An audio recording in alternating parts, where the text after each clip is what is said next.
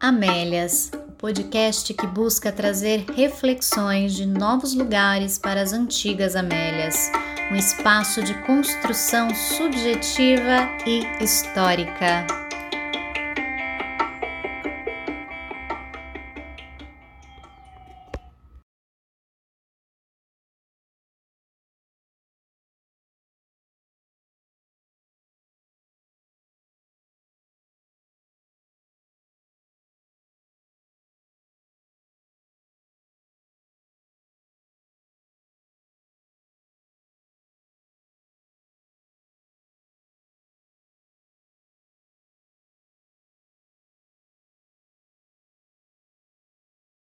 Se você pudesse me dizer, se você soubesse o que fazer, o que você faria?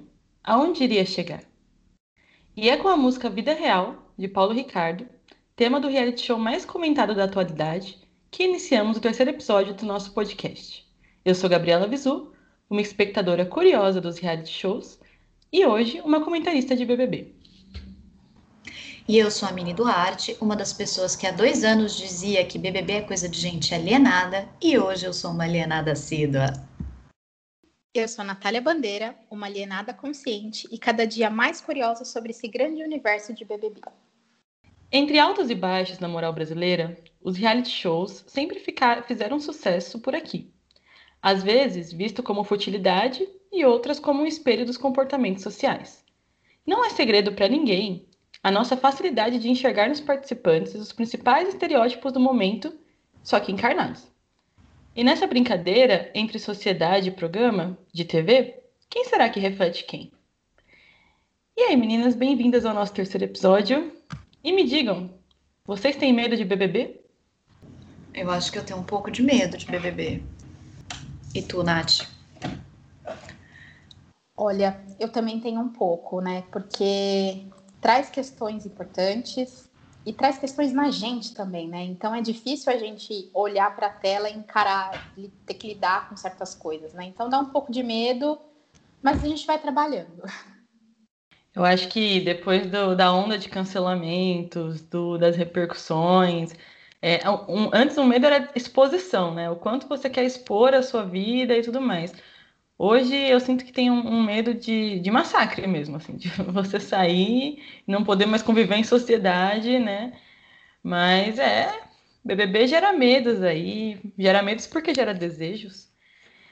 Mas me digam, o que vocês acham do BBB? Vocês assistem BBB? A gente escolheu esse tema, né? A gente queria trazer uma coisa mais descontraída, queria trazer um, uma discussão social que está super em alta também, e eu acho que o BBB, assim, ainda mais na pandemia, virou é, o foco de muita gente, a vontade, a torcida, a realização, né? Ele substituiu até futebol para algumas pessoas, quem diria.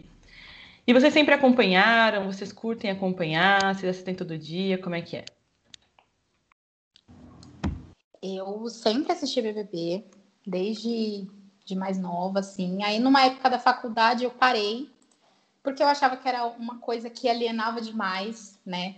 Hoje já fez um pouquinho o contrário, mas também por questões de tempo, enfim, não assistia e ponto. E aí, ano passado, a gente teve uma edição histórica e eu falei assim: não, incrível, isso aqui não é alienação, isso aqui tem coisas importantes para falar pra gente. Inclusive, penso em me inscrever para o próximo, vamos ver. Mas. Maravilhosa. é, mas isso que você falou, do cancelamento, é muito assim, né? Eu acho que cada, cada edição do Big Brother ela é espelho de algo que está acontecendo no momento na sociedade. Então, ano passado a gente teve muito forte a questão da sororidade, do feminismo, e muito importante uma campeã ser justamente uma mulher negra, né? Porque o feminismo e o racismo estavam. E aí, o ano passado foi todo de cancelamento. Então as pessoas entraram lá com medo de ser cancelado, que era assim surreal. E justamente por reflexo da cultura. E então agora, é, é, acho que talvez quem esteja lá dentro talvez não saiba disso, mas a preocupação tem sido em manter a segurança das pessoas, né? Na minha opinião, né, a Globo está fazendo todo um trabalho com a Carol Conká, porque senão, se eles não tivessem esse cuidado, essa menina ia sei lá, sofreu o que aqui fora, né? Então, é, eles têm todo o cuidado de de certa forma, colocar uns panos em cima, né? Com toda a responsabilidade que eles têm que ter sobre as ações. Mas, de certa forma, tem esse cuidado para eles não serem linchados, para não acontecer até algo mais grave, né? Porque eu não duvido nada que aconteça. É verdade, Mate. É, em relação ao que eu acho, né, do BBB, eu nunca fui uma, uma pessoa que assistia muito, nunca fui de acompanhar Big Brother desde pequena. Não era uma cultura, assim, não era uma coisa que, que eu assistia em casa. E eu comecei a assistir adolescente, mas também não acompanhava. E aí depois parei mesmo de acompanhar, assim, foi uma coisa que, tipo, era total alienação para mim. E eu acho que antes até que era um pouco não alienação, mas talvez um, um, uma futilidade. Eu acho que antes o programa trazia um pouco disso, óbvio, né? Se a gente fosse olhar com o olhar que a gente tem hoje para as relações, se a gente fosse olhar com esse olhar lá dentro, seria legal, mas a gente não tinha esse olhar também. Então eu acho que alienava um pouco, não, não era uma coisa que me agradava. Eu voltei a assistir por conta do boy, porque ele sempre assistiu todas as edições, e aí eu assistia por causa dele. Assim, todo dia, quando eu dormia na casa dele, tava assistindo, falava, ah, meu, ano passado eu assisti tudo, assim, foi uau, falei, uau, eu adoro Big Brother. E foi quando eu comecei a gostar. Eu assisti o do anterior também, se eu não me engano, mas eu não assisti tudo, assim, que nem eu assisti ano passado todos os dias. Né, muito por conta da pandemia também. Isso virou um evento na minha casa, então dia de terça-feira a gente fazia pipoca, coisa assim, sabe? Muito legal. E, né, voltando um pouquinho para a primeira pergunta, se tem medo do BBB, eu acho que o meu medo do Big Brother antes era um pouco dessa questão da alienação. Então, eu tinha medo de ser julgada. Ah, se assiste Big Brother. No meu meio acadêmico, dos meus amigos, tinha muito julgamento. Muito. Ah, mas assiste Big Brother. Ah, peraí, sou alienada. e aí agora as coisas estão mudando, né? Alguns desses amigos até assistem hoje, gostam também. A gente tem várias discussões sobre, mas eu acho que as questões sociais têm mudado, as reflexões sociais têm mudado e, consequentemente, como a Nath falou, isso também refletiu nesse programa de TV, né? Fora várias outras coisas, assim, eu achei ano passado revolucionário, porque a Manu, por exemplo, a menina foi sensacional, cara. Ela entrou lá com uma estratégia de marketing que eu fiquei, uou, todo mundo esse ano copiou ela. A própria Carol, né, também fez uma estratégia aqui fora, toda pautada no, numa imagem dela, que se né, as coisas tivessem acontecido diferentes, talvez, isso também Não teria. Deu certo, mas... E não deu certo, claro. Porque a flautinha do Thiago pode tocar agora. a gente devia ter preparado essa flautinha, né, gente? Eu fico cantando ela em casa o dia inteiro. É, eu ia falar dessa questão do marketing mesmo, né? O marketing está em alta hoje, todo mundo utiliza, eu utilizo para as minhas redes e tudo mais, mas acho que é isso, né? Se a gente não, não tem humanidade, não importa marketing nenhum também. Então, a gente tem uma, uma, uma integrante aí que a gente vai falar também sobre ela hoje, que utilizou de um marketing maravilhoso, tá batendo, tá na casa dos 21 milhões de seguidores, né? Muito por conta do marketing que humanizou totalmente essa participante. Enfim, acho que é um ponto importante também para a gente falar das relações quando a gente fala de Big Brother, né? Como que reflete aqui fora. Pois é, todas nós passamos pela fase da alienação, né, gente? Eu também já fui aquela pessoa que julgava super. Acho que é momento da sociedade. Julgamos ainda. Esse jogo, o BBB para mim é um jogo de julgamento. As pessoas já sentam no sofá para julgar. E se você reclama que ah, você está julgando, a pessoa fala é um jogo para julgar. A pessoa que vai ganhar vai ser porque foi julgada e aí a sociedade não bateu o martelo para ela. Ela passou né? Então, é, é, isso. Então, é, eu passei por essa fase da alienação também, tipo, ah, esse... eu, eu, nunca comprei muito, eu assisti escondido, viu? Mas eu só não expunha porque senão eu, eu, ia ser julgada, né? E até hoje eu escuto ainda algumas pessoas dizendo, é, teve até recentemente eu ouvi alguém falando assim, ah, porque é, será que tem alguém que assiste esse programa a sério? Será que alguém leva a sério? Que absurdo. Daí eu falei, ah, eu assisto. Eu, levo, eu, eu estou levando a sério, só, só para né, também ser um pouco do contra. Para mim, o Big Brother, ele é um jogo Ele é um jogo, começa por aí. Então ele tem muito de encenação. E não encenação do tipo as pessoas querem ser falsas e enganar. Encenação porque todo mundo entra com um, uma estratégia, assim como o marketing aqui fora está denunciando, antes só não era denunciado isso. Né? E aí as pessoas entram com essa estratégia e todo Big Brother é o mesmo roteiro assim, não o mesmo roteiro exato, mas é a mesma base. Então é a pessoa que entra no grupão, daí tem um grupo grande que exclui uma pessoa, daí essa pessoa excluída ganha força, aí dessa exclusão gera uma preferência, daí você tem que torcer para a pessoa preferida não fazer uma mancada no meio do caminho, senão a preferência ganha mais força, daí o grupo que excluía primeiro vira agora o grupo preferido, daí fica essa questão da exclusão e da integração. Né? Então, para mim sempre teve um roteiro muito semelhante nas 21 edições. A diferença é o quanto a gente aqui fora enxerga e de que forma a gente mede esse roteiro. Porque eu fiquei pensando muito na questão do espelho, né? Se o Big Brother, as pessoas que estão lá dentro, estão trazendo os temas daqui de fora lá para dentro e encenando esses temas para que a gente consiga observar e se analisar. Mas eu tenho um porém em relação a isso, eu queria até perguntar para vocês, porque é, eles podem ensinar o que eles quiserem lá. Mas a gente é que dá o tom aqui fora. Porque nós somos grandes jogadores que dizemos: essa pessoa vai sair. Essa pessoa merece ser escorraçada com 99%, porque ela é odiosa. Então, o quanto é, a gente se vê representado no Big Brother, ou o quanto a gente está fazendo o jogo existir, dando tom para ele né? O quanto a gente tá, porque as pessoas ficam o tempo inteiro lá dentro assim, ai, vamos receber uma resposta do público, vamos receber. Se a gente não tivesse tirado, sei lá, Carol com K, Nego Di, o jogo seria totalmente diferente. Eles não, talvez não estariam fazendo exatamente. Claro que tem muita gente que ia seguir com as suas ideias até o fim, porque isso é uma coisa também super discutida. Mas muita gente estaria fazendo outra coisa. Então, assim, o quanto nos reflete e o quanto a gente faz com que eles reflitam o nosso pensamento também, né? Eu acho que é uma grande projeção. A gente não vê pessoas ali, a gente vê momentos de encenação. Total. Eu também acho que é uma grande projeção, acho que é um, um, espelho mesmo, que a gente acaba identificando algumas questões ali nos participantes e a gente tira as nossas próprias conclusões através disso. É claro que a gente está no movimento da sociedade, eu acho muito delicado essa edição, porque a gente está no momento da sociedade onde está todo mundo muito cansado, de saco cheio, estressado, sem saber o que fazer com, com essa angústia que, que tá aí permanente, né?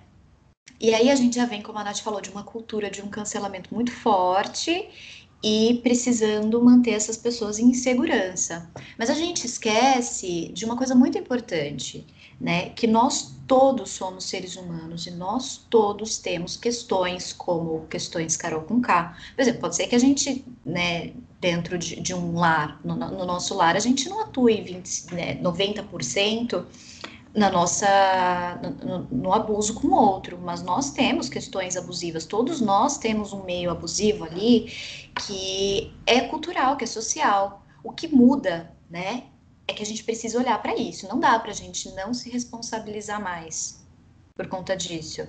Então, acho que é bom a gente sempre se atentar, né? Por exemplo, eu fiquei muito fiquei pensando muito depois da saída da Carol com de tudo que foi acontecendo com ela nesse tempo, né? É, eu entendo que tem um lugar aí que a gente precisa, que, que o ser humano ele tá assim hoje, né? Se a gente fala uma coisa e faz outra, fica muito estranho e, e perdemos total a, a, razão. Então foi um pouco do que aconteceu com a Carol. Eu era muito fã da Carol, ouvia muito as músicas dela e tal. Eu fiquei decepcionada. Talvez ela foi a pessoa que mais me decepcionou porque eu esperava uma outra, uma outra pessoa ali. Quando, quando eu vi ela lá dentro no primeiro dia Aquele, primeiro dia não, mas aquele dia que eles fizeram aquela reunião, todo mundo conversou e ela falou: gente, todo mundo vai ser cancelado. Eu falei: boa, Carol, gostei, não sei o quê, é isso aí. E aí depois as atitudes dela foi mostrando o quanto a gente é humano, cara. Eu não quero passar pano pra Carol aqui, eu acho que ela fez muita coisa ruim. E eu fiquei pensando quanto eu já não fiz isso na minha vida também, sabe? E eu fiquei imaginando como seria se as pessoas não tivessem me acolhido eu não posso ficar passando pano e falando, ah, eu não vou, não vou, não tem nada de errado comigo, não vou mudar, ou fingir que vou mudar. Não, eu preciso olhar para isso, dói, é difícil a gente olhar para todas essas questões nossas, né? Então não dá para tirar a responsabilidade, mas eu acho também que não dá para a gente ir para um lugar do extremo, machucar tanto o outro por conta disso. Então acho que a gente projeta muito lá. Acho que eles levam questões, talvez eu, eu, lembro até na edição passada que alguém falou alguma coisa que eles soltam temas para eles começarem a discutir, soltavam, né? Não sei essa edição, mas que eles soltavam temas para as pessoas começarem a discutir lá dentro que eu acho que são que, que é importante a gente ver isso, isso vai refletir aqui. Mas eu acho que o quanto o ódio que a gente coloca no outro fala também da dor que a gente está sentindo. E é isso que a gente precisa olhar. Então, se eu estava odiando muito a Carol com K, né, por exemplo, eu preciso olhar para o meu ódio, porque isso vai falar alguma coisa dentro da minha dor. E ela que vai resolver com a vida dela agora, cara. Ela que vai correr atrás, vai tentar refazer o trampo dela, né? Porque agora eu não vou ouvir mais uma música dela falando sobre feminismo com, com o mesmo ouvido que eu ouvia antes. É óbvio, não vou, não dá. Mas também eu não vou demonizar a mulher por conta disso. Principalmente porque ela é uma mulher negra, né? E uma das coisas que, que a gente precisa entender é que Rodolfo, por exemplo, fez um monte de coisas ruins e tá sendo queridinho aqui fora agora. Também. Né? E a Carol não, a Carol, a Globo teve que fazer um um, toda uma movimentação para que ela, no mínimo, conseguisse um pouco da carreira dela de novo, de volta. Então, acho que a gente precisa pôr um pouquinho a mão na consciência, respirar, olhar para as nossas questões e não partir nesse fanatismo que, que a gente está vivendo hoje. Porque, para mim, eu acho que é um fanatismo, assim, que a gente, em qualquer coisa, né? Na política, e, e que a gente perde, perde a mão. É, total. Essa, essa coisa da Carol, é, as pessoas isso que você falou, Amine, de você, se você odiar muito a Carol, é porque com certeza tem alguma uma coisa sua ali e é total projeção. Eu falei muito isso, assim, conversando com pessoas sobre aquele perfil que fizeram dela de rejeição Carol com K. E assim, as pessoas estavam depositando toda uma energia para fazer aquele perfil passar o número de seguidores que ela tinha, que eu, pelo menos, eu acho absurdo porque ela fez muita coisa errada, ela deu muita mancada, sim. É, violência psicológica é uma coisa muito séria, o que ela fez com o Lucas. Só que ela já vai ter a consequência disso, perdendo o seguidor, perdendo o contrato, perdendo tudo bem. As pessoas não querem é, que a marca esteja é, atrelada à imagem da Carol Conká. Ela já vai ter as consequências disso. Só que as pessoas passam a mão, né? depositam energia em fazer o mal. Não, mas eu quero que ela veja o quanto ela é rejeitada. Eu quero que passe o, o, o número de seguidores que ela tem. Então, assim, é total projeção. Eu não aceito em mim, então eu vou atacar no outro para o outro sofrer, porque eu não suporto isso, né? Uhum. E isso que a Gabi falou Deixa eu te cortar, é. só para falar uma coisa que eu acho que você falou uma coisa importante. É, quando você fala, a marca não quer atrelada à pessoa Carol com K. Mas isso, gente, é uma hipocrisia de, de um tamanho, assim, tão horrível. Por quê? Tá, não quero que a Carol com K vire a cara da minha marca. Mas o diretor vai lá em, em, em confraternização com o Bolsonaro. Você entende? Então, tipo, isso, isso é uma questão que, cara, tá, ok, não tô, não tô atrelada com a Carol com K. Aí eu vou julgar a Carol com K. Só que o que a gente precisa olhar, cara? E essas uhum. questões, porque tem uma imagem que, que a, as coisas passam, que a gente precisa olhar para além dessa imagem. Então a marca não quer atrelar com a Carol com K, porque a Carol com K fez violência psicológica com muita gente lá dentro, uhum. mas o diretor dessa marca é um cara que, convenhamos, a gente precisa falar muito mais sobre esse diretor do que sobre a Carol Conká. Então, é, o que a gente enxerga, eu acho que o que passam para a gente, a gente precisa aprender a olhar melhor, né? Sim. Desculpa te cortar, amiga. E só falar uma coisa, gente, antes. Todas nós aqui, eu, a Nath e a Gabi, estamos de TPM, então talvez é, pode okay. ser que a gente fique bem ácida hoje. É, e a, aquela questão do espelho que a Gabi falou, eu acho que as pessoas, quando, quando entraram ali, é, elas queriam forçar muita coisa, né? Então, o bebê passado, por exemplo, ele trouxe uma questão muito importante que foi o feminismo, a união de mulheres, enfim. E nesse, eles quiseram fazer a mesma coisa, né? Para causar uma imagem aqui fora. Só que não é assim que funciona, né? Não é, a gente não, não tem que colocar num, num grupo assim, ah, somos mulheres, a gente tem que se unir para poder derrubar os homens. Não é assim. Né? Tem que humanizar mais as pessoas, humanizar mais as questões. Não dá para você querer tratar da mesma forma que foi o passado, que teve uma situação realmente muito alarmante que as mulheres precisaram se unir. Nesse, foi justamente ao contrário, né? Foi um homem ali, um homem negro da periferia que foi totalmente humilhado por todo mundo da casa. Então, as pessoas têm que é, medir isso também. É, na questão de decepção também, também me decepcionei demais. A gente coloca uma expectativa em cima das pessoas. Eu lembro que quando teve o dia para anunciar os participantes, uma das primeiras foi a Carol Conká. E eu estava assistindo com a minha irmã e a gente na hora vibrou tanto, falou: "Ai, Carol Conká, rainha maravilhosa, diva, vai causar na casa". Realmente causou, de uma maneira negativa, mas causou. Nada do que a gente estava esperando. Ai, maravilhosa, não sei o quê. Projota, Projota, incrível. Eu, particularmente, era muito fã do Projota. Muito. Das músicas, da mensagem que ele passava, de tudo que ele representava. E o cara chega lá e zero coisas do que ele passava, fresco, enjoado, enfim, N questões.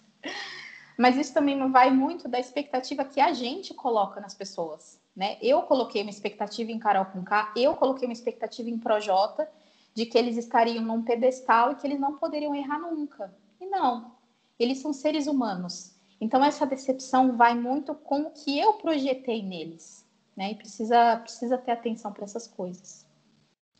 Mas para você ver o quanto a gente ainda busca colocar as pessoas no papel do mocinho ou do vilão, é, a gente fala aqui da Carol Conká, de quanto ela foi é, agressiva e de que essa união entre mulheres não rolou, tentou ser forçada no começo e tal. Mas o Lucas Penteado, antes de acontecer tudo isso, ele teve uma postura extremamente agressiva e bizarra de comparar uma menina que não queria ficar com ele a uma fascista, né? Acho que foi isso que ele comparou.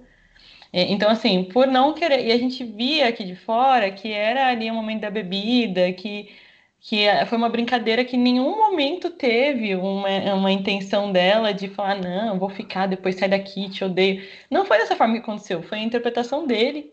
E aí ele fez uma coisa super agressiva, daí ela teve uma reação extremamente também é, na hora com sentido, depois descontextualizada. Então, assim, é o tempo inteiro situações que acontecem de maneira natural e as pessoas, a, na minha visão, pegando aquela situação e tentando se aproveitar da melhor forma possível para gerar ali uma empatia do que elas acham que pode ser uma empatia, ou horas também lutando por causas que valem a pena, mas sempre buscando é, uma empatia, por quê? Porque é um jogo, a pessoa quer ficar ali também para assumir um papel e um símbolo. A gente sabe que no último BBB as pessoas assumiram símbolos muito fortes, sempre assumiram né? Mas ah, para mim, no último BBB, a Thelma ganhou. Ela ganhou porque ela foi uma pessoa muito querida. Ela, assim, sempre lá, uma postura super bacana, trazendo uma mensagem super legal. Mas ela ganhou porque ela é um símbolo também. Ela é um símbolo da resistência, ela é um símbolo da mulher preta, ela é um símbolo, sabe? Ela, eu sinto que, assim, se a gente for ver por seguidores, se a gente for ver por é, engajamento, ela não era mais engajada, ela não era mais comentada aqui fora. Na hora de decidir no final, as pessoas decidiram de maneira assim, o qual é o símbolo que a gente vai colocar ali? Quem é a pessoa que mais representa a nossa luta agora? Porque se fosse por engajamento, tinha vencido a Rafa, sabe? Talvez tinha vencido a Manu, então não foi. É, e, mas as pessoas entram nessa pira de querer sim ser mais seguida. E para mim o tema, se na outra vez o tema foi é, mulher versus homem, né, que foi o que aconteceu ali, de fato dividiu-se literalmente a casa dessa forma. É, o tema desse BBB, eu acho que é a exclusão social. Então, quem é excluído, pronto, a gente dá o tom de que precisa ser visto. Não é à toa, nós estamos numa exclusão social. Nós não aguentamos mais ficar em casa sozinhos, a gente quer empatia, a gente quer olhar para nossa dor. Então, quem teve a dor da exclusão ali, independente, teve muita dor. Gente, esse Big Brother teve uma hora que não dava para assistir, de bizarramente dolorido. E era assim: tem a dor da exclusão, mas teve a dor do machismo, teve a dor da, da do racismo, teve até xenofobia, teve, teve tudo. Só que o que brilhou, entre aspas, o que o público quis ver foi a exclusão, porque a gente está no momento de isolamento. Né? Então, assim, o Lucas excluiu no começo a Caroline. Daí ele virou um monstro e ele teve um, um né, entre aspas, um potencial para virar o grande monstro da edição. Só que aí ninguém contava que a Carol excluiria o Lucas dessa a casa inteira, né? Mas a Carol excluiu muito, assim, e aí o Lucas saiu de tudo que ele fez de errado, que aí ninguém mais lembrava que ele tinha feito de errado, e ele virou, poxa, coitado, ele precisa ser só apenas acolhido e não ensinado também. E ótimo, ele foi acolhido. Só que em nenhum momento a gente tem é, nada esse olhar para as coisas que ele fez, que também foram graves. Né? Mas ok. Aí a, Carol ela não foi excluída, porque ela, ela era líder de influenciar a casa inteira. Se ela tivesse sido excluída, pesado, talvez ela não estaria fora da casa, talvez ela estaria no final. Então vocês entendem como as coisas são muito variáveis porque a gente não tem nada das pessoas, a gente só tem uma visão, assim, superficial, né? Eu, no, bem no, na primeira semana, eu falei para todo mundo, gente, essa é uma edição que vai mostrar também o quanto as pessoas precisam de terapia. Porque logo na primeira semana, muitas questões, os conflitos que surgiram ali é, pegaram muito em feridas das pessoas. Então, a questão do Lucas e da Kerline lá, é, ele teve um gatilho com ela de outras mulheres brancas que deram bota nele, enfim. E aí ele ficou muito emocionado. Ela teve um gatilho de que outros caras que chegavam nela e ela não conseguia falar não. Foi um gatilho também para ela sofrer muito. A Lumena levantou uma questão muito importante no começo também, só que talvez tenha pesado a, a mão ali, a forma como ela conduziu aquilo. Também um lugar de muita dor. Então, assim, gente, as pessoas precisavam muito de terapia. Muito, muito porque foram pegando em feridas muito profundas que a forma como foi externalizado, ninguém estava entendendo o que estava acontecendo, né?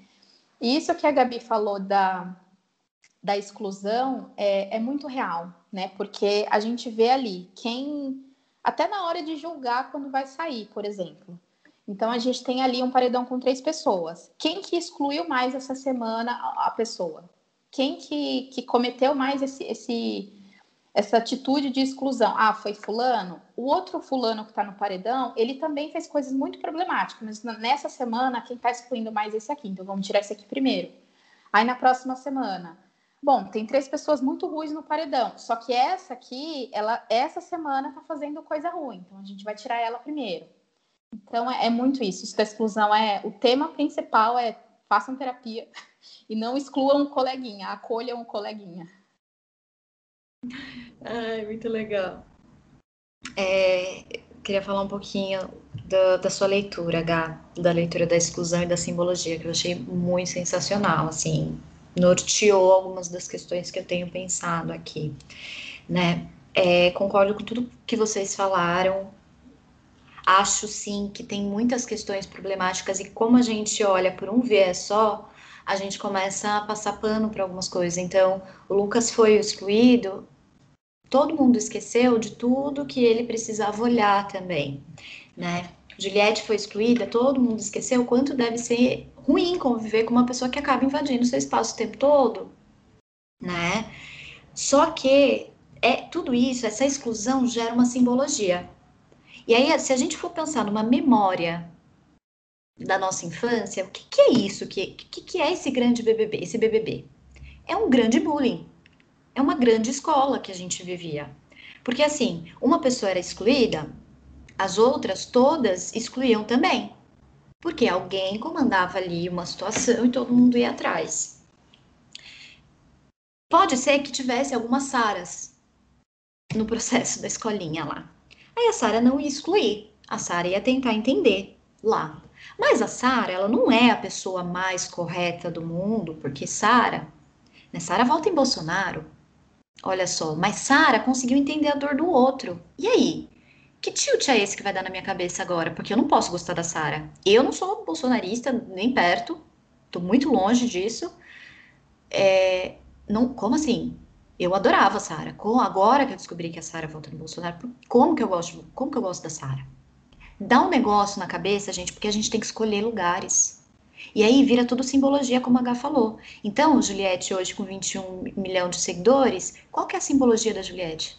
Porque ela passa uma simbologia muito clara para mim, de fragilidade, de humanidade, de errar, de uma mulher forte no destino pobre.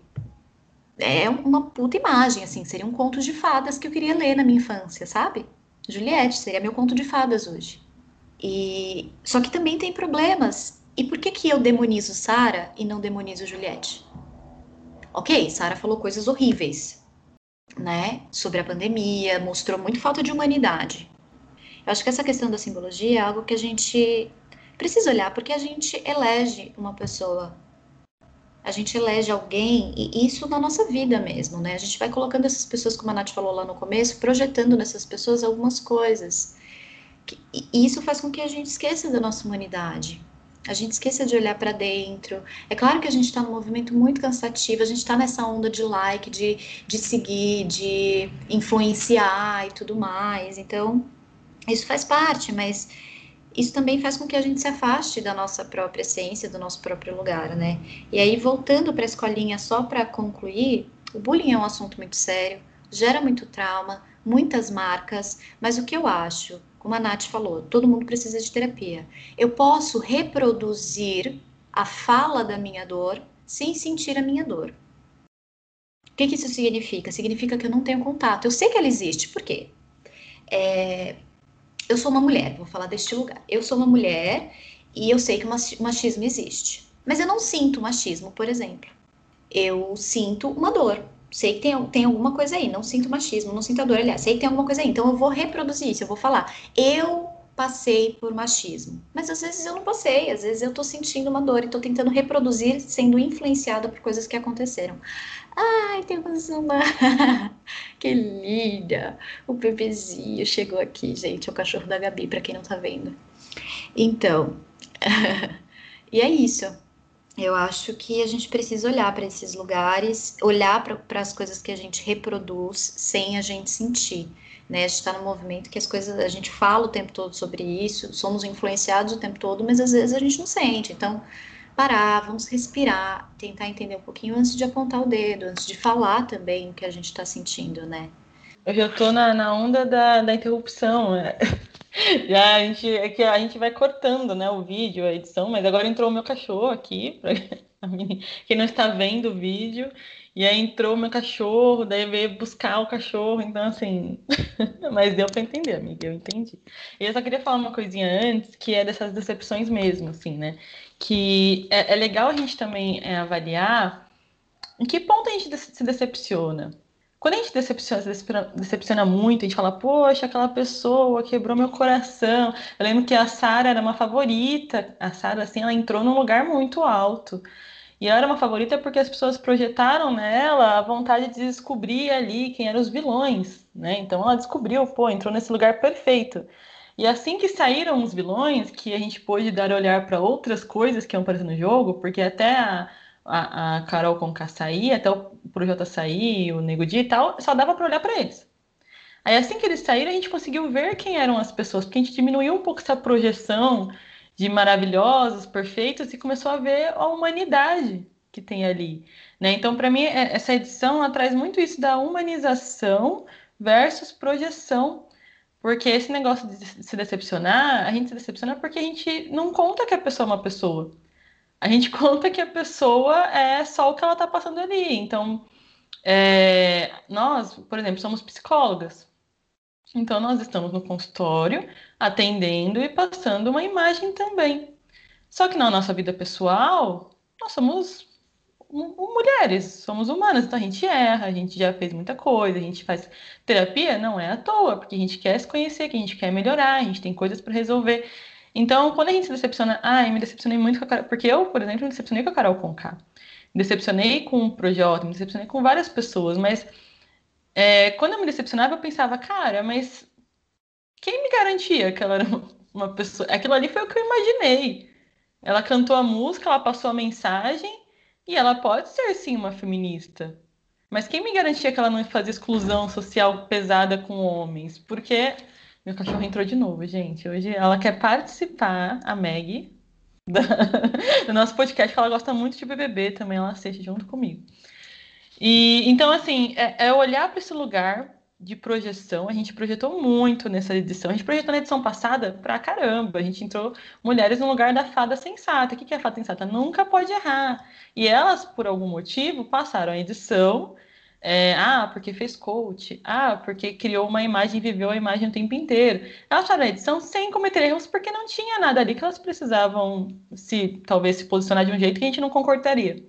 Só que essa edição não teve esse grande tema. Eles ficaram perdidos lá dentro, porque saía pessoas que eles não esperavam. Então, eles foram se posicionando, foram errando e a nossa projeção foi quebrando, foi caindo. Então, é sempre legal a gente. É, é legal a gente assistir, se divertir, fazer torcida e tal. É super divertido, mas a gente não pode esquecer que são pessoas. E a gente não pode depositar nossas esperanças numa pessoa que a gente não conhece, porque aí a gente quebra o coração e fica decepcionado mesmo. Né? Então, que legal olhar para qual lugar que a gente está colocando essas pessoas que decepcionam a gente. Né? De onde elas saíram. É, eu lembrei de uma coisa quando a Mini estava falando de escola, né? E é literalmente uma escola esse BBB. Em diversos momentos eu falei assim, gente, parece ensino médio, né? A questão da Thaís do Fiuk, que eles ficam, ah, não sei o que, fica, beija, beija, sabe? Aí você fala assim, gente do céu, que coisa, parece ensino médio, sabe? Quando tá forçando alguém a ficar com outro, aí fica a rodinha de amigos ali secando. Nossa, eu tive muita sensação da... também, gente. Sim. Era vergonha, eu sentia vergonha daquela época. Então, exatamente. Muita. Aí tem a, a Vitube, a Thaís e a Juliette, aquele, aquela triangulação de amizade que você fala assim, ai, mas a minha melhor amiga é fulana. É, a minha prioridade é fulana. Você é, enfim, não tá na minha prioridade. Eu gosto mais de fulana. A falsidade que a gente vê na escola. Então, assim, só um, um comentário. Eu me sinto contemplada por tudo que vocês falaram, então assim, eu sou só ouvindo e contemplando, porque é exatamente isso. Mas é isso, Nath. E a Vitube, gente, ela é uma adolescente ainda, né? Ela é uma adolescente que a Manuela Xavier fez uma, uma análise dela falando uma coisa que eu achei sensacional, assim, foi muito legal, que ela tirou o You do YouTube, que é você, e colocou Vi, ou seja, o que, que isso significa? A imagem dela, é, ela nasceu vinculada à imagem, né? Então, tudo é vinculado à imagem que ela vai passar, né? Eu achei sensacional. E ela é uma adolescente. Então, sim, muitas questões problemáticas com o VTube, mas ela é uma adolescente que, que deve ter vivido isso e ainda vive, né, gente?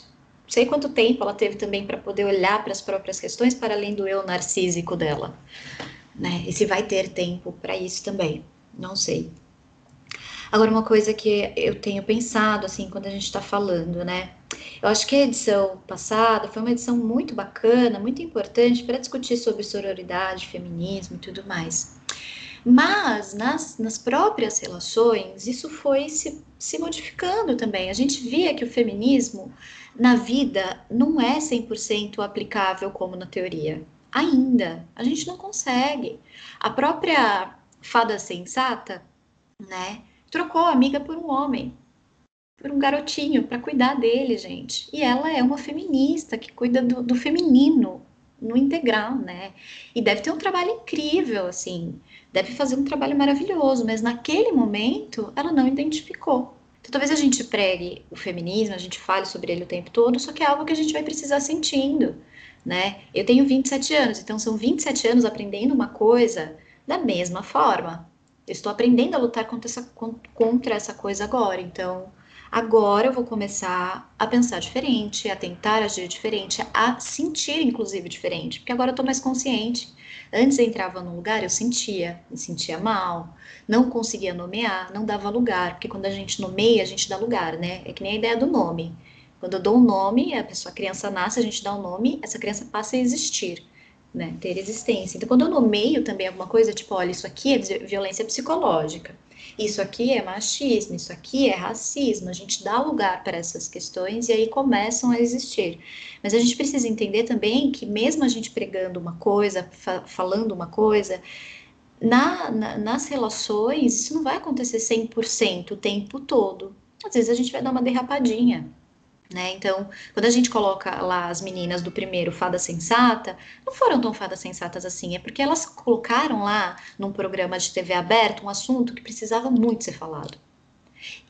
E, né, é, os rapazes fizeram uma piada, uma, uma brincadeira com as meninas, elas identificaram, elas nomearam. Esse ano os rapazes fizeram brincadeiras piores. Muito piores. Entre homens. E todos os homens abaixou a orelhinha. Esse, esse é, foi essa foi a minha maior decepção com o Projota, na verdade. Para mim, ele ser cara de, de favela ou não, sabe? Que nele canta, não, não ouvia muito Projota. Mas a imagem que eu tinha dele, mesmo não ouvindo o trabalho dele, era uma imagem de um cara mais consciente, um cara que conscientizava mais sobre as coisas, né? E quando eu vi ele só falando, ai, nem brinca com isso, ó, é sério, tipo, falando pros caras não fazer essa brincadeira, mas no ao vivo, não porque era uma coisa que, que não é uma brincadeira, aí eu fiquei decepcionada. Então, acho que a gente precisa dosar também, né? Tentar entender que, que às vezes não, não a gente não consegue colocar para fora o que a gente acredita mesmo, que é um processo, ter paciência, né, afeto, carinho, tudo mais para essa transformação acontecer. Então, isso que você falou do, do feminismo, da Marcela, é muito importante. Porque, como eu sempre falo, né? É, sempre colocam a gente em caixinhas. E aí, quando te colocam é, numa caixinha de feminista, parece que você não pode errar em diversos aspectos, e não é bem assim. Eles nos desumanizam de certa forma, porque assim, ah, você é feminista, você não pode sofrer por homem, você não pode fazer isso, você não pode quebrar a cara por causa disso, né? E não é bem assim. A gente precisa respeitar os nossos processos. Somos seres humanos como qualquer um outro, estudamos feminismo, somos conscientes de muitas coisas, mas a gente ainda passou por um processo de socialização que está inconsciente e que faz com que a gente faça coisas, enfim. E isso do Projota também eu não, não lembrava mas é verdade, né? Ele colocou ali de uma forma que assim, ó, não fala sobre isso, senão vai dar problema, né? Mas eu também tinha uma expectativa de que ele fosse falar assim, não, não faz isso porque isso é machista, isso é isso, isso é horrível, você trata a mulher como objeto, olha o jeito que você tá falando. Mas não, ó, vai dar problema, tipo assim, a sua imagem vai ficar ruim lá fora, né? Então, também senti que faltou faltou ali alguma coisa, mas também, né, vai da minha expectativa do que eu projetei nele, de que ele seria é, um homem sensato, digamos assim, que poderia é, disseminar essas coisas ali naquele meio, né? enfim, não foi. E até trazer essa pergunta para vocês, meninas, aproveitando que vocês falaram da, da Marcela, das meninas da edição passada também, como que vocês enxergam esse feminino, né, vindo lá da edição do ano passado e agora existindo nessa edição? Né? Dando um pouco da, da, da minha visão, assim, eu vejo muito como é, o que a Mini disse, importante, trouxe a pauta, jogou lá, fez a gente aprender a nomear.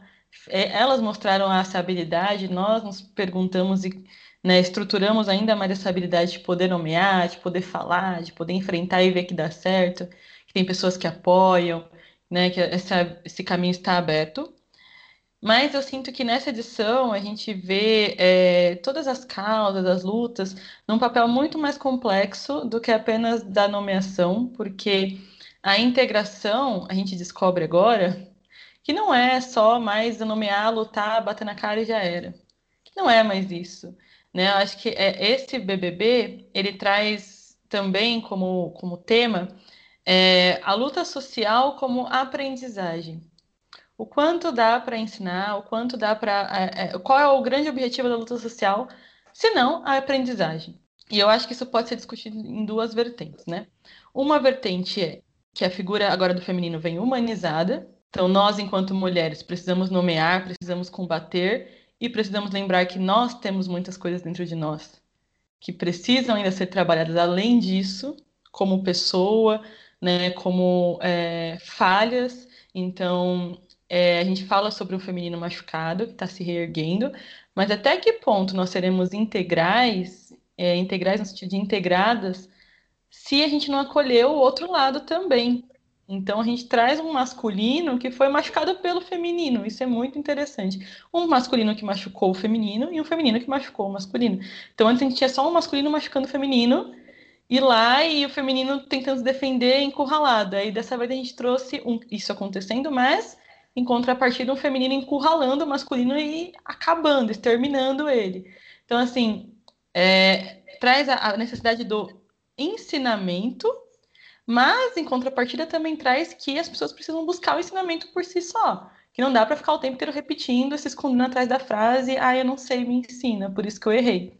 Né, que eu acho que veio agora no final dessa edição, que a gente passou a edição inteira falando de ensinamento, e agora a gente está dizendo, por favor, vocês né, têm recursos, vocês têm capacidade, busquem também aprender. Então, acho que nessa edição o que fica também para mim é, no feminino, é muito mais complexo e muito mais difícil trabalhar e aprender e desenvolver do que apenas né, ver um ponto. A gente tem muitos pontos, cara. É uma coisa muito grande.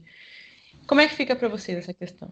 Eu acho que tem, tem um lugar importante para a gente pensar né, sobre isso. Quando você fala o feminino é, machucando o masculino, no primeiro momento, quando eu escuto essa frase, me, me dá um desconforto.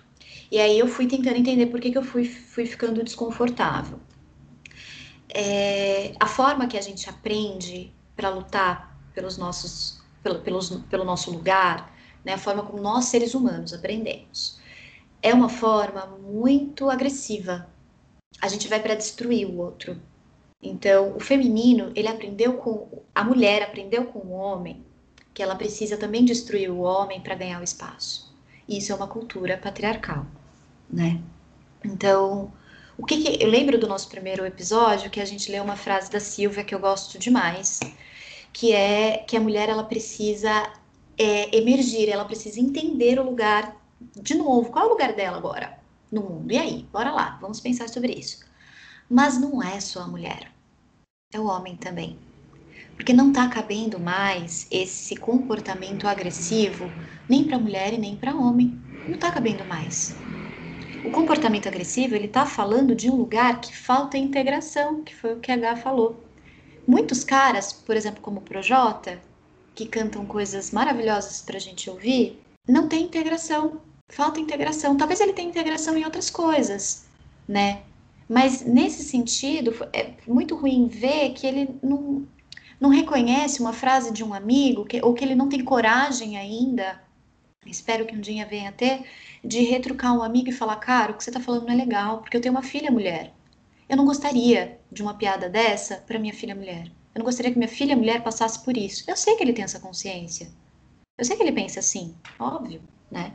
Mas ele não consegue falar porque ele não consegue integrar que a forma como ele enxerga o mundo e a forma como ele sente pode machucar alguns lugares dele. Então, eu acho que é um movimento que precisa de, de transformação dos dois lados. A mulher está muito machucada assim, e como ela está machucada, ela precisa ir à luta. E a gente, e como a Gabi, a Gabi falou, não tem como a gente não responsabilizar essa mulher que está sendo agressiva também. Nós somos feministas, mas, gente, não dá para passar pano também. A gente precisa compreender porque essa mulher chegou nesse lugar, ok. Acolher essa mulher que chegou nesse lugar, ok. E ajudar ela a passar por esse lugar né?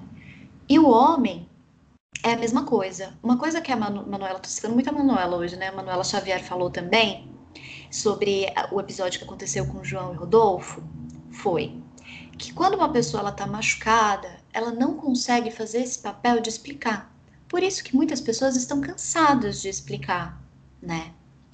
Mas hoje eu não estou me sentindo machucada. Então hoje eu posso explicar.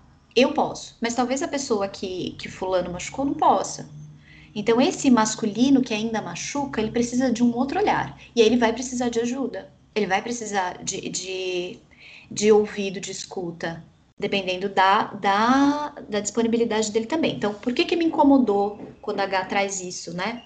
Da mulher, ela tá também massacrando o homem, o homem massacrando a mulher e tá tudo machucado, porque tá. Me incomodou por quê? Porque eu vejo que tem uma receptividade maior das mulheres para receber a transformação e a mudança. E dos homens, nem tanto. Os homens, eles ficam mais presos no, no que a H falou no episódio passado, na síndrome do Superman. Eles não podem cair desse lugar eles não podem cair. Não, não. Se tem um, como que é a criptonita, né? Se tem a criptonita deles, é a vulnerabilidade. Eles não podem chegar. E aí é mais difícil chegar para a transformação se a gente não pode acessar a vulnerabilidade. É, quando vocês falam essa, essa, essa frase, né? O feminino machucando o masculino, eu também sinto um incômodo. É, porque assim, eu, eu entendo que isso realmente acontece, mas é numa proporção totalmente diferente, né? De que o masculino machuca muito mais o feminino por uma questão estrutural do sistema patriarcal, né? Então, é, eu também sou cadelinha de Manuela Xavier. eu amo muito aquela mulher e ela falou esses dias, né, que quando você tá machucado, é, é muito difícil você ensinar. Então, assim, vamos supor que a gente sofre um assédio na rua. Você não vai chegar para esse cara e falar assim: olha, então, isso aqui que você está fazendo comigo, chama assédio, você está abusando. Não é assim. Você vai chegar e você fala: oh, porra, meu, como assim, sabe? Então você vai agredir, não, não é assim. Então, é... hoje eu também me sinto confortável para poder ensinar. Hoje eu tenho essa paciência, mas a gente também precisa respeitar essas vulnerabilidades de pessoas que estão machucadas. E elas vão em algum momento serem agressivas, vão chorar, vão ter comportamentos, mas a gente também precisa acolher, né? Então é um movimento muito de acolher. Então, assim, para o homem é, é muito confortável estar tá nessa, nessa posição de machista, porque quando você vai falar assim para ele, bem entre aspas, olha, quando você me elogia, entre aspas, dessa forma, você está sendo machista. Ele vai falar assim, nossa, mas eu sempre falei isso, como assim agora é machismo? É, então agora é machismo. Ah, isso aí é besteira, isso aí, enfim. Então, ele vai ter que mudar um comportamento que para ele sempre foi algo normal. É, então, é difícil para ele sair dessa posição confortável, é difícil para ele rever alguns comportamentos, mas é, a gente precisa mudar, não tem o que fazer. A gente está machucada e a gente tem que pegar essas feridas e mostrar que a gente não aceita mais isso, a gente não aceita mais certas coisas, certas atitudes. Então, cada uma no seu limite, a gente vai tentando ensinar. Claro que o outro também precisa ter a responsabilidade de querer aprender e querer mudar. E acrescentando uma, uma visão a isso, né, que a Mini falou, que a Nath falou, eu sinto que essa posição do homem é confortável até a página 2. Porque eu acho que a, a posição do, do Superman que te falado é extremamente desconfortável. É, a gente fala de do homem tá na posição de reaprender a se comunicar, né, a falar com essa mulher, mas a gente fala também de se você foi ensinado a vida inteira uma coisa, você construir para o outro lado é ter que também, é, às vezes, destruir coisas que você que são a sua própria base. E isso é pesado para caramba. Né? Então, assim, eu acho que é confortável, mas eu acho que é um conforto ilusório. Que tem um desconforto, uma pressão e uma imaturidade muito grande em relação a isso. Então, é, nós, mulheres, sempre estivemos numa posição muito desconfortável. Então, a gente entende que o contrário disso é que os homens estão numa posição muito confortável. Só que eu não acho, acho que está todo mundo numa posição desconfortável, só que eles estão na ilusão do conforto, por quê? Porque eles não podem mostrar desconforto. Porque se eles mostrarem desconforto, eles não são homens. Se eles mostrarem dor, eles não são homens. Uma vez a gente estava num grupo de maioria homem e eles começaram a falar das dores e dos desconfortos deles. E cara, para mim assim foi impressionante. E eram coisas que eles foram colocando do jeito deles, com a visão deles, que eu ficava tipo, nossa, eu nem imaginava que isso era um desconforto. Eu nem imaginava que isso era uma dor. Então, eu sinto que os homens estão agora começando a nomear, ter a coragem que a Mini falou, porque não é que eles não percebessem, mas é que tem que ter coragem para quebrar isso. E nós estamos tendo a coragem de sair da posição de, que, nós, que foi imposta, né, de desconforto, para criar o nosso próprio conforto. E eles têm que desapegar de um falso conforto para assumir o próprio desconforto. Nós sempre estivemos nessa posição. Para a gente, é óbvio assumir. Para eles, eles têm que ainda aprender a assumir. Mas quando eu digo do masculino machucando o feminino, eu também conto de um interior nosso. Porque nós estamos, temos os dois elementos dentro de nós. Elementos não de gênero, mas de característica de força, de energia, né? A gente chama de arquétipo também. Nós temos os dois. O nosso feminino está machucando o nosso masculino. E o nosso masculino precisa também aprender a crescer, a nomear, a ter força, a agir de maneira construtiva. Né? Então, vai, a gente precisa aprender a olhar para as lutas exteriores, externas e sociais, e lá reforçar, mas a gente precisa aprender a olhar para as nossas lutas internas e também não massacrar e, e, tentar matar o nosso masculino, porque o que acontece é que é sempre um movimento contrário, né? Ele ganha força onde a gente não vê. E aí dói mais. É, eu, eu imaginei, Gá, que você estava falando sobre isso mesmo, porque é, porque a sua cara falou sobre isso. Mas, mas, eu queria só, só organizar aqui, porque quando escutei, veio essa coisa na minha cabeça, eu precisava falar sobre isso, né? Acho que a Nath também foi nessa mesma linha que eu. Mas eu entendo quando você quer dizer dessas questões internas, nossa. E para organizar, talvez você possa até explicar melhor do que eu. É, o que é energia feminina, o que é energia masculina e, e como que a gente tem matado a nossa energia masculina ultimamente, as mulheres principalmente, né? Como a gente tem matado a nossa energia, que é força de ação, é, e, e para o mundo, vitalidade, tudo mais, como a gente tem acabado com isso, acreditando muito que isso são comportamentos masculinos e tudo mais. Bom, você tinha feito a pergunta, né, que a gente acabou não respondendo, que foi como que a gente enxerga o feminino no Big Brother? E como que eu enxergo o feminino no Big, no Big Brother? Eu enxergo o feminino com essa falta de integração hoje. Lá era um feminino que nomeava, hoje é um feminino com a falta de integração, que precisa, para além de nomear, precisa sentir.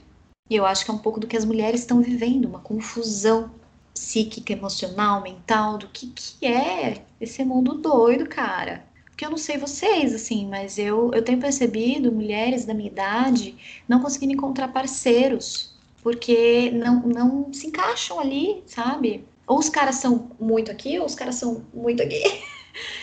E, tipo, as minas as mina hétero estão sofrendo, cara. Tá muito, tá muito difícil. E isso que você falou do masculino também, só pra, pra terminar aqui. Isso que você falou do masculino de, de achei sensacional. Eu acho que é uma linha que a gente precisa muito pensar que eles estão vivendo uma falsa, um falso conforto.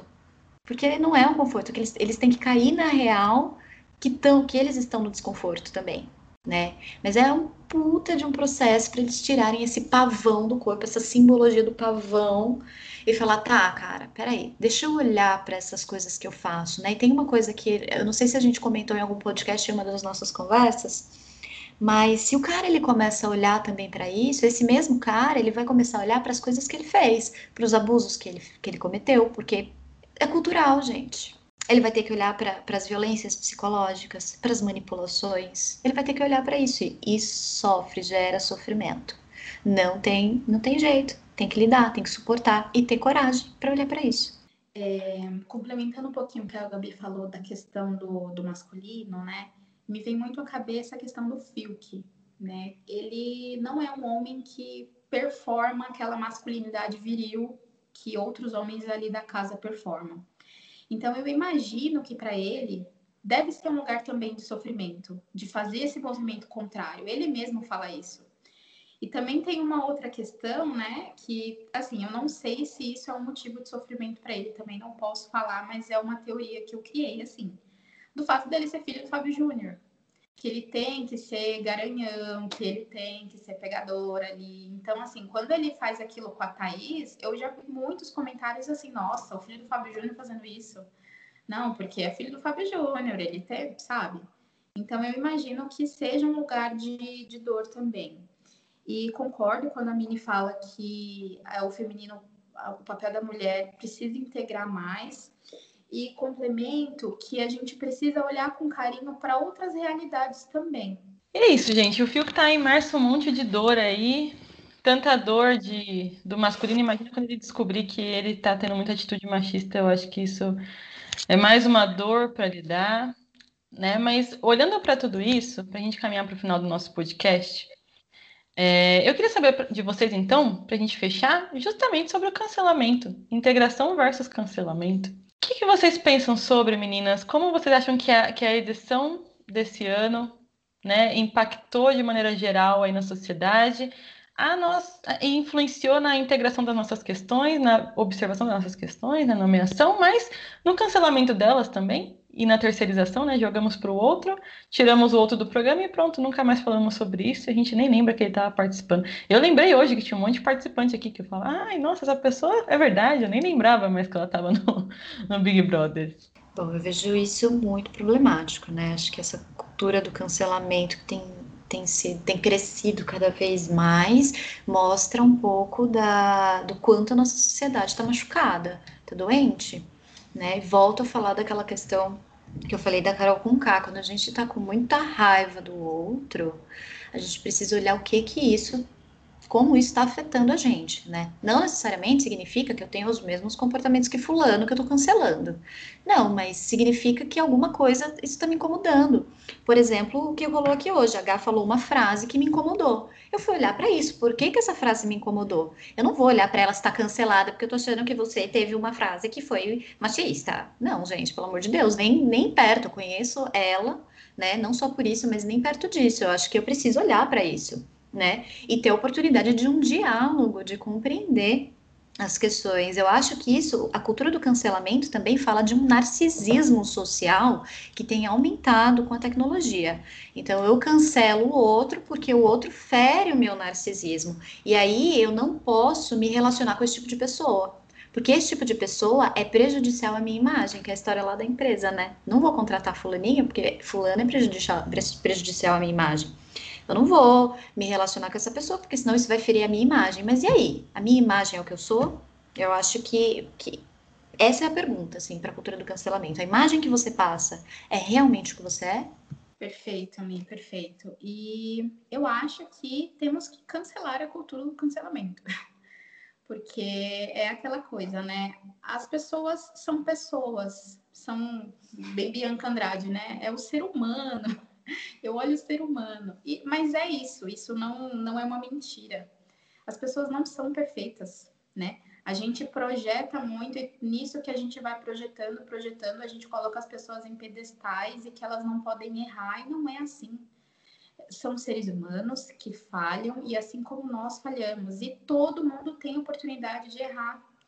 E a gente precisa acolher, né? Claro que tem coisas que eu acho que são uns absurdos, assim, que precisam ser olhados em situações extremas, mas a gente está no nível de que qualquer é uma fala fora do lugar. Você fala, ai, fulano falou isso, tá cancelado. Então, assim, essa pessoa não pode errar e não merece uma segunda chance. Enfim, e a gente também vê que isso se manifesta de formas diferentes, é, papéis sociais, por exemplo. A Carol Conká, ela foi cancelada, igual a Mini, acho que a Mini falou isso no começo. Foi cancelada de uma forma que a Globo está tendo que fazer todo um trabalho para ela não ser linchada. Agora, o Rodolfo, né, que é um homem branco que teve falas problemáticas, está sendo acolhido. Então, tem essa questão também que a gente precisa olhar é, como esse cancelamento se manifesta de formas diferentes e como ele é seletivo.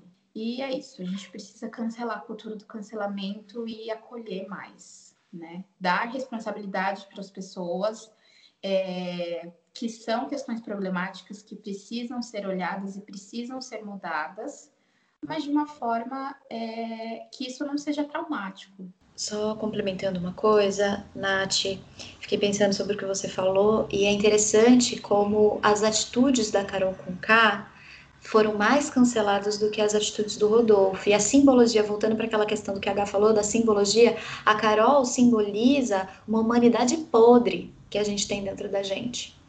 Todo mundo aqui, eu tenho certeza, em algum momento da vida, né, pelo menos nós três, já, já, já fez alguma violência psicológica com outra pessoa. Não do tamanho do da Carol, não tô falando disso, mas em algum nível já fez. E se eu estiver errada, vocês me falem e a gente corta essa parte. é brincadeira. Mas enfim. Não, é, é real. É verdade esse bilhete. E o Rodolfo, ele tem outro, ele tem outra simbologia. O Rodolfo, ele simboliza o outro lado do extremo. Ele simboliza a galera que fala isso é mimimi. Só que, olha só que engraçado, isso é mimimi. Mas essa mesma galera que falou que o, que, que o Rodolfo falou é mimimi, foi a galera que votou na cara com K pra ela sair. Então, essa, essa galera tá falando mimimi, não apoia a atitude da Carol K, mas apoia a atitude do Rodolfo. E aí, o que, que tem de complexo e errado nisso? O que, que essas pessoas precisam refletir?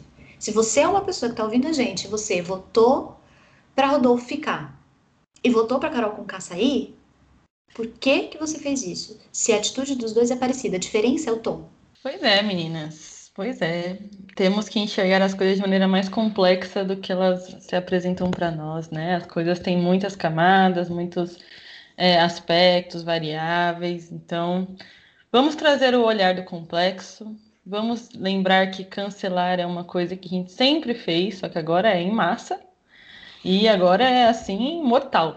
Só que a gente precisa também lembrar que a gente não precisa aguentar tudo, a gente não precisa absorver tudo, a gente pode cancelar coisas que fazem mal, lidar depois com essas coisas. Cancelar não é literalmente desaparecer, né? É não olhar.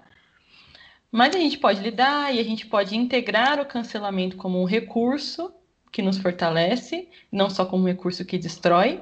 E a gente pode reconstruir essa imagem do feminino, a gente pode entender a complexidade dessa imagem do feminino. É muito interessante é, essa fala do feminino machucando o masculino como uma coisa que traz repercussão, traz dor e pode até ser visto como uma coisa machista, porque entender que o feminino não machuca o masculino é, de certa forma, tem um componente machista no, no fundo, porque é colocar a mulher na posição de perfeita, boazinha e maravilhosa e ingênua, que não é uma posição que cabe a gente. Nós não somos assim.